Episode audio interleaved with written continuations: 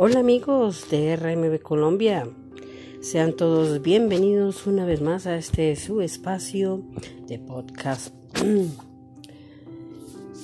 Em, estamos estamos viviendo estamos viviendo realmente tiempos bastante violentos en Colombia. Son momentos de tensión. Son momentos en los que hay que tener mucha fe. Si no se tiene fe, no hablamos de una fe religiosa, hablamos de una fe como seres humanos. Hablamos una fe en nosotros mismos, en tener carácter y gobernarnos, sabernos gobernar primero que todo. Ya son muchos los muertos, muchos los heridos, mucho el ego, igual que la sangre se ha derramado. Pero creo, y es conveniente pensar más con cabeza fría que dejarnos llevar por el calor del momento. ¿Sentimos que tenemos la razón? Sí. Yo soy partidaria de todas las marchas pacíficas desde que no haya trasfondos oscuros como ya lo han habido en el pasado. Pero esta vez esta vez en las que la población civil se ve en gran desventaja y se ve en mucho más desventaja en la juventud, hago un llamado a la cordura, al sosiego.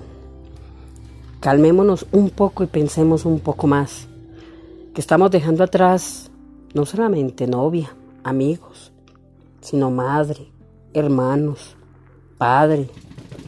Estamos dejando elementos valiosos y simplemente nos estamos dejando llevar. Desafortunadamente, y está bien escrito en todos los anales del gobierno, que hace más de una década estamos en un flagelo.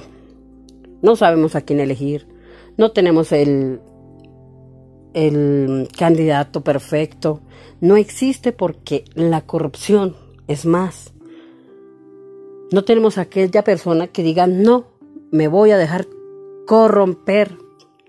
No voy a dejar que la corrupción ingrese a las nóminas del gobierno.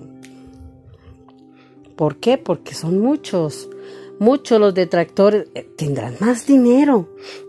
Pero se supone que están eligiendo un gobierno con potestad. Un gobierno con todo lo que la ley lo respalda.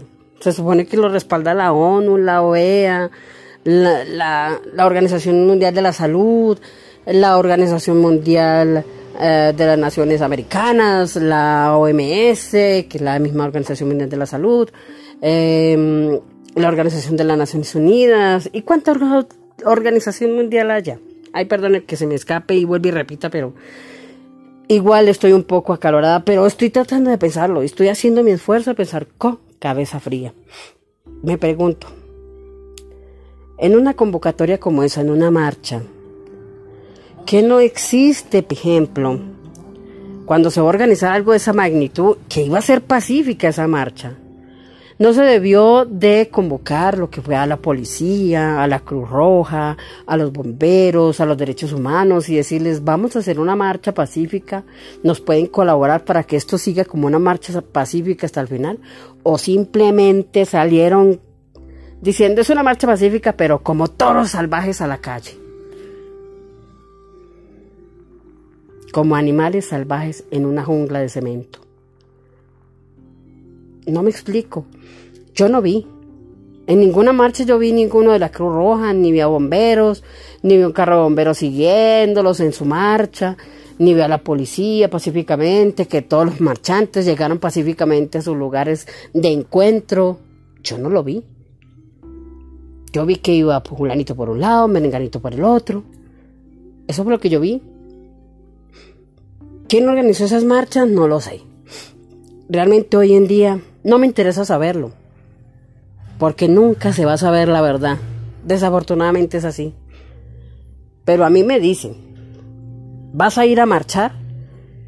Y yo hubiese dicho, ahí están la, la, bioseguridad correspondiente, eh, si hay forma de hacer una marcha, como se dice, pacíficamente.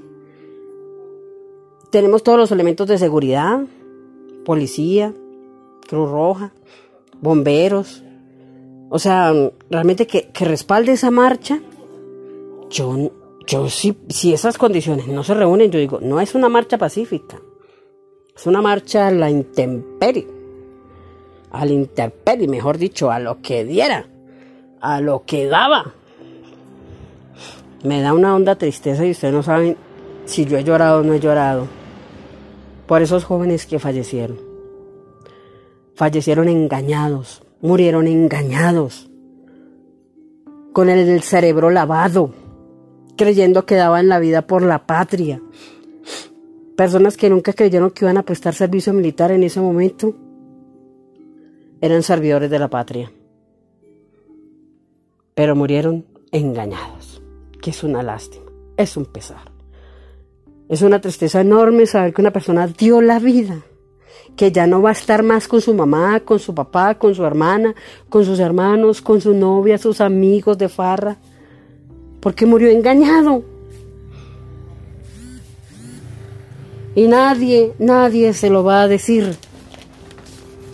No sé si en estos momentos se habrá dado cuenta la, la cantidad de personas que han muerto. Y como siempre, engañados. Yo no me explico qué fue lo que pasó. Pero hoy en día, así como te convocaron para esas marchas, yo te digo, piensa más con cabeza fría, piensa más Actúa más inteligentemente. Mira a ver qué es lo que te están diciendo. ¿Quién te lo está diciendo?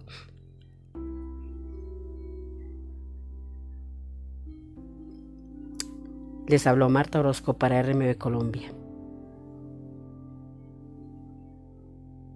Paz. Para quienes no creen en Dios y para quienes creen en Dios, mil bendiciones, mil oraciones. Lo siento por las familias. Lo siento por esos jóvenes.